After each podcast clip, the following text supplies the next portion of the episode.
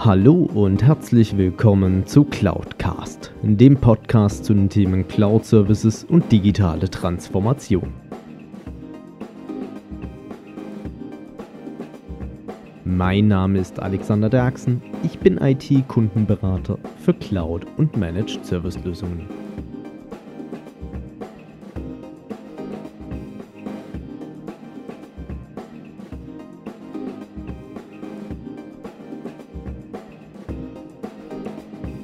Hallo zusammen! Vergangene Woche bin ich auf ein Thema gestoßen, was mich schon lange nicht mehr begleitet hat. Ähm, ich hatte das letzte Mal Berührungspunkte vor, ich glaube, es waren knapp vier oder fünf Jahren damit, als ich sag mal, gefühlt für mich so eine größere Hypewelle in dem Themenbereich unterwegs war. Doch scheinbar wird das äh, Ganze nun wieder interessanter. Und zwar das Thema Softwareverteilung. Und nachdem ich ja meinen Themenschwerpunkt eigentlich im Punkto Cloud Service bzw. Managed Service und Digitalisierung habe, ähm, habe ich dann natürlich auch mal geschaut, was gibt es denn da für technologische Möglichkeiten, welche Vorteile bieten die und ähm, was bringen die denn am Ende des Tages dann eigentlich auch. Und bin da zu ein paar spannenden Erkenntnissen gekommen. Aber jetzt mal so grundsätzlich. Also ähm, das Thema Softwareverteilung, klar, wie schon erwähnt, vor Jahren hatte ich intensiveren Kontakt mit dem Thema, doch ähm, ich glaube, das ist immer wieder so eine äh, ja, Hypewelle oder auch ähm, ein Thema, was immer wieder aufkommt bei Kunden bzw. bei Unternehmen, weil mh, mm, die IT-Leiter bzw. IT-Administratoren sich auch ähm, natürlich das Leben in vielen Punkten leichter machen möchten, ähm, als sie es Stand heute haben. Weil natürlich die IT-Systeme als solches werden äh, immer komplexer und ähm, dann ist das Thema Software jetzt von an jedem Client selber zu installieren natürlich auch nicht mehr dann zeitgemäß oder praktikabel auf die Dauer.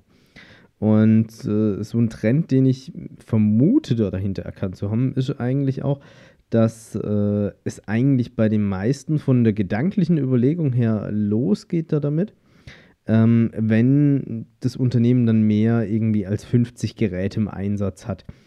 Und ähm, so die Fragestellungen, die da dahinter immer wieder auch aufkommen, ähm, sind natürlich meistens eigentlich die gleichen. Also auf der einen Seite, wie kommt die Software dann auf das Gerät? Ähm, was muss ich an Technik da dahinter vorbereiten? Muss ich mir irgendwas Spezielles anschaffen? Kann ich nicht mehr einfach ähm, aus, selbst aussuchen, welche Endgeräte ich jetzt haben möchte. Ähm, für die ITler unter uns, beziehungsweise unter euch Zuhörern, ähm, die das wahrscheinlich kennen, muss ich jetzt stundenlang skripten oder auch paketieren, beziehungsweise Softwarepakete schnüren. Und ähm, natürlich auch ähm, einhergehend mit dem ganzen Thema ist in der Regel eigentlich auch dann das Thema Betriebssystemverteilung oder OS-Deployment. Also wie kommt dann das schlussendlich aufs Endgerät? Und ähm, was dann auch spannend wird, gerade wenn es dann, wenn die Unternehmen dann ähm, verteilter werden von ihren Lokationen, wie muss ich mit dem System an meiner Niederlassung umgehen? Oder auch, äh, wie gehe ich mit meinen mobilen Endbenutzern um, die mit einem Notebook unterwegs sind und dergleichen.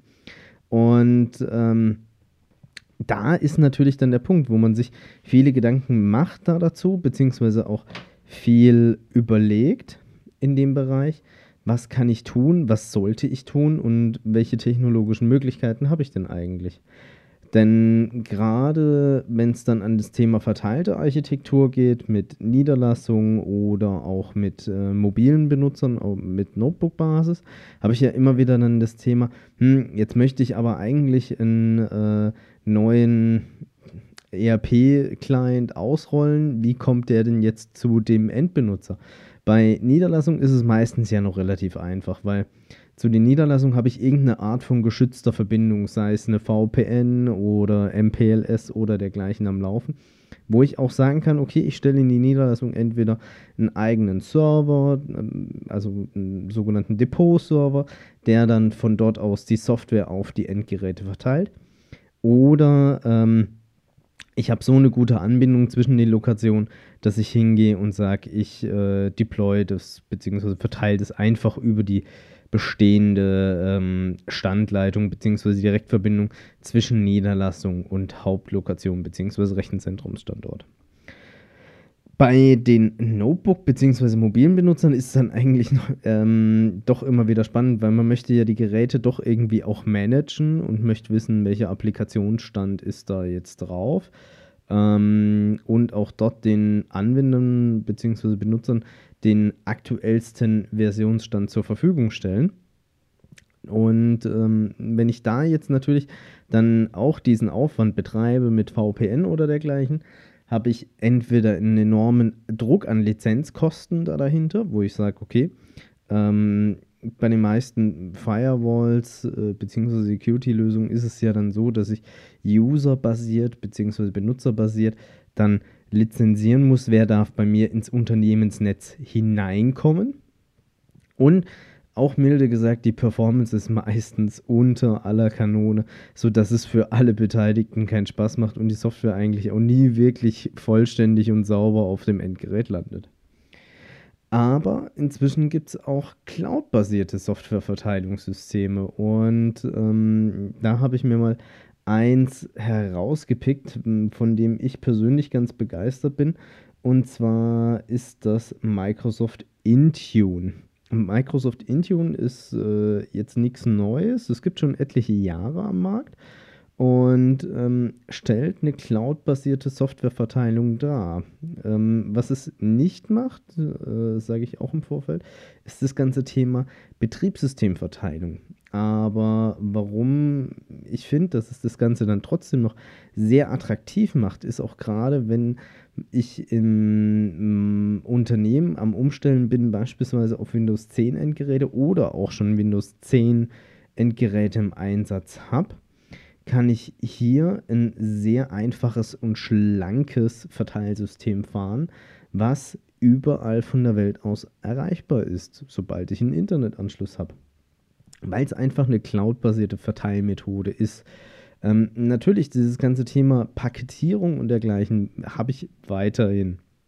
Wobei auch da, egal welches System man jetzt nimmt, ob eine Heat bzw. ehemals ein Theonet Install, ähm, eine Matrix 42 äh, oder wie sie nicht alle heißen, sollte ich ja entsprechend auch schauen, dass ich mich ähm, an die MSI-Paketierung ran äh, entsprechend halte. Und ähm, da ist es so, mit den aktuellen Technologien bzw. aktuelle Software, die auch auf den Markt gebracht wird, ist es eigentlich in der Regel auch schon von vornherein gegeben, dass MSI-Pakete mit ausgeliefert werden, sodass ich dort auch nicht mehr den enormen Aufwand habe, diese Paketierung durchzuführen.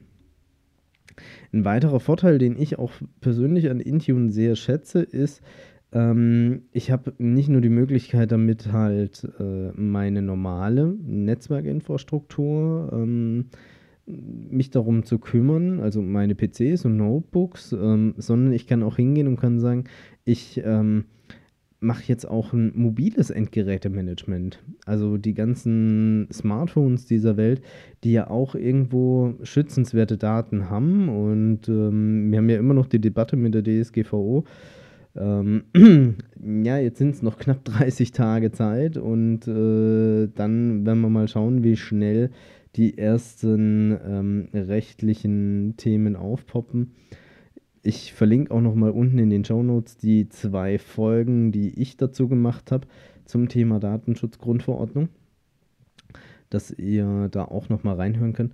Aber da ist es natürlich dann auch ein Punkt. Ich kann hier aus einer Verwaltung heraus kann ich beide Welten bedienen. Ich kann sagen, ich verwalte jetzt meine Notebooks und ich verwalte meine Tablets äh, bzw. Smartphones und ähm, kann dann da auch Software drauf deployen und kann sagen, okay, ich möchte gern, dass jeder Anwender die und die App bzw. die und die Applikation bei sich auf dem Endgerät hat, sei es jetzt irgendwie ein CRM-Programm oder ähm, ein spezielles Adressbuch-Mail-System oder auch natürlich ähm, Dateien, wo ich sage, okay, die müssen meine Anwender immer dabei haben, beziehungsweise meine Leute, aktueller Marketing-Flyer als PDF und so weiter.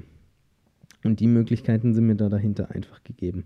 Und ähm, ich habe vorhin schon erwähnt, so ein bisschen das Thema Windows 10, beziehungsweise wenn man schon auf Windows 10 umgestiegen ist, ist Intune nochmal deutlichst ähm, interessanter, weil ich bei Windows 10 Endgeräten auch einfach sagen kann, ich verbinde mich nicht mehr jetzt, wenn ich dann diesen Fall hätte, ich bin unterwegs, mein Notebook geht kaputt und ich brauche aber schnellstmöglich ein Ersatzgerät, was schnell funktioniert und auch meinen Softwarebestand bzw. meine ähm, Daten drauf hat, kann ich das einfach mit Intune machen, ohne dass ich jetzt großartig die IT dazu einschalten muss, weil ich dann auch hingehen kann und kann das Ganze so weit automatisieren. Ich kaufe mir dann ein nagelneues Gerät, im Elektrofachmarkt meines Vertrauens, also Mediamarkt, Saturn oder ähm, Expert oder wie sie heißen. Und ähm, gehe dann hin bei der Grundinstallation. Wenn das, ich ja so ein Gerät das erste Mal dann auspacke, dann kommt ja so dieser klassische Windows-Installationsprozess. Ähm, äh, wir bereiten für Sie vor, wir sind gleich für Sie bereit. Und man muss ja dann dieses ganze Thema Benutzername, Passwort eintragen und so weiter. Und nun kann ich es halt schaffen, dass ich so ein Gerät von vornherein manage, ohne dass es jemals in der Lokation ähm, des eigentlichen Softwareverteilsystems war, weil ich mich dann einfach mit meiner E-Mail-Adresse und meinem ganz normalen Windows-Passwort, mit dem ich mich eigentlich ja dann in der Regel jeden Morgen anmelde, anmelden kann. Und ähm, nachdem dann die Internetverbindung natürlich muss da sein und sie ist äh, aufgebaut und ähm, die Authentifizierung wurde gegen diesen Microsoft-Dienst gemacht, wird automatisch dann mein Softwarebestand, den ich auf meinem alten Gerät hatte, darauf heruntergeladen. Also es installiert sich dann so im Laufe der Zeit in der Regel so ein Office-Paket, dann ähm, kommt mein CRM-Programm mit dazu, mein ERP, ich kriege meine Laufwerksverknüpfung, ich kriege meine Dateien, die ich dann vielleicht auch noch im Zugriff brauche. Und das finde ich natürlich dann schon einen enormen Vorteil, weil es nimmt auch sehr viel Druck hinten raus, äh, wo ich dann auch sagen kann, okay, es ist eigentlich mir auch als IT künftig egal, welche Endgeräte meine Anwender im Einsatz haben solange sie auf Windows 10 Basis irgendwo sind. Und ähm, kann die trotzdem alle verwalten und managen. Und ähm, das ist natürlich auch was, was in Richtung Employer Branding beziehungsweise auch die Mitarbeiterbindung einiges ja bringt, weil ähm, es ist ja in der Regel immer noch so, viele haben gewisse Vorlieben, dass sie sagen, ich möchte lieber ein Lenovo, ich möchte lieber ein Dell oder ein Fujitsu ähm, oder vielleicht ein HP. Ähm, einsetzen, weil ich die vom Formfaktor her schön finde, sind von der Gewichtsklasse her super oder äh, sonstige spezielle Leistungsdaten. Ähm, und ich kann dann auch sagen, okay, ich als IT kümmere mich nicht mehr zentral um die Beschaffung dieser Geräte, sondern ich gebe es komplett raus an den, wie heißt so schön, Fachbereich, also die jeweilige Abteilung und Abteilungsleitung geht dann an ihren eigenen Budgettopf heran und kümmert sich dort um die Beschaffung des jeweiligen Endgeräts, aber trotzdem sind alle am Ende des Tages glücklich. Der Anwender, weil er sagt, hey, ich habe genau das Wunschgerät, was ich haben wollte.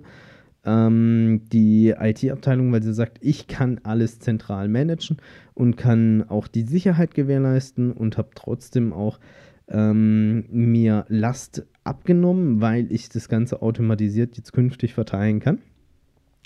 Und ähm, natürlich dann auch für die gesamten äh, Prozesskosten des Unternehmens ist es halt so auch einfach transparenter, weil man genau weiß, welche Abteilung verbraucht denn eigentlich ähm, welche IT-Services, Anführungszeichen. Und es fangen nicht so fahnenscheidige IT-Kostenverrechnungen intern im Haus an, wo man dann sagt, okay, ich muss aber pro Gerät, pro Benutzer, pro Monat irgendwie 50 Euro verlangen, weil ansonsten bin ich eigentlich nicht kostendeckend. Ähm, das sind ja so Themen, die da mit reinspielen. Ja, und ähm, deswegen denke ich äh, auch, dass das Thema cloud-basierte Softwareverteilung immer interessanter ist, immer interessanter auch wird und auch eine größere Relevanz haben wird, weil ähm, wenn man mal sich auch so anschaut, ähm, das Thema Home oder Remote Worker ähm, wird gerade auch im Zuge dieser Diskussion Arbeiten 4.0 auch immer interessanter. Und auch beispielsweise im europäischen Ausland, ähm, wie beispielsweise in den Niederlanden, gibt es ja auch schon ein Anrecht auf einen Homeoffice-Arbeitsplatz.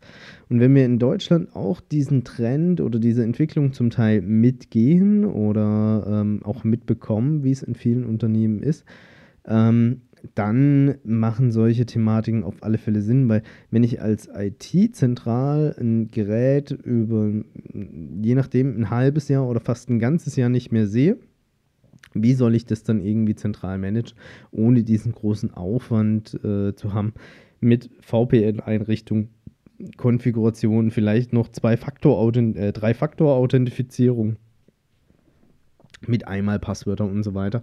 Und da bietet mir Microsoft mit Intune beziehungsweise auch dann den Bundle-Produkten, die es da dahinter gibt, mit einer Enterprise Mobility and Security Suite oder auch einer Microsoft 365 als jüngstes Kind in der Familie hier die Möglichkeiten, dass ich das vereinheitlichen und standardisieren kann.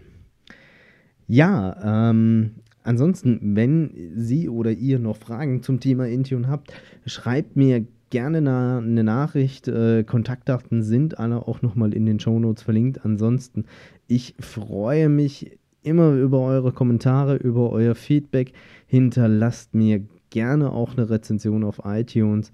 Ähm, und da vor allem bitte darauf achten, äh, eine 5-Sterne-Rezension, das wäre bombastisch. Ähm, weil dann kriegen wir auch den Bekanntheitsgrad dieses Podcasts weiter nach außen getragen. Und ähm, immer mehr Leute erfahren auch, dass es diesen Podcast gibt.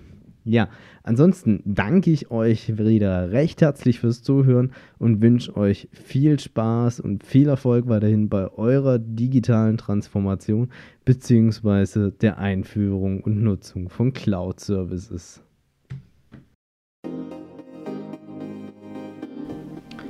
Wenn Ihnen diese Podcast-Folge gefallen hat, dann empfehlen Sie den Podcast bitte weiter und unterstützen Sie meine Arbeit mit einer Bewertung bzw. einer Rezension auf iTunes. Ich danke Ihnen recht herzlich für Ihr Zuhören und freue mich auf das nächste Mal. Besuchen Sie auch meine Webseite unter cloud-cast.de, beides jeweils mit C geschrieben. Dort finden Sie auch unter anderem Möglichkeiten, um mit mir in Kontakt treten zu können, gerne auch mit Themenvorschlägen zum Podcast.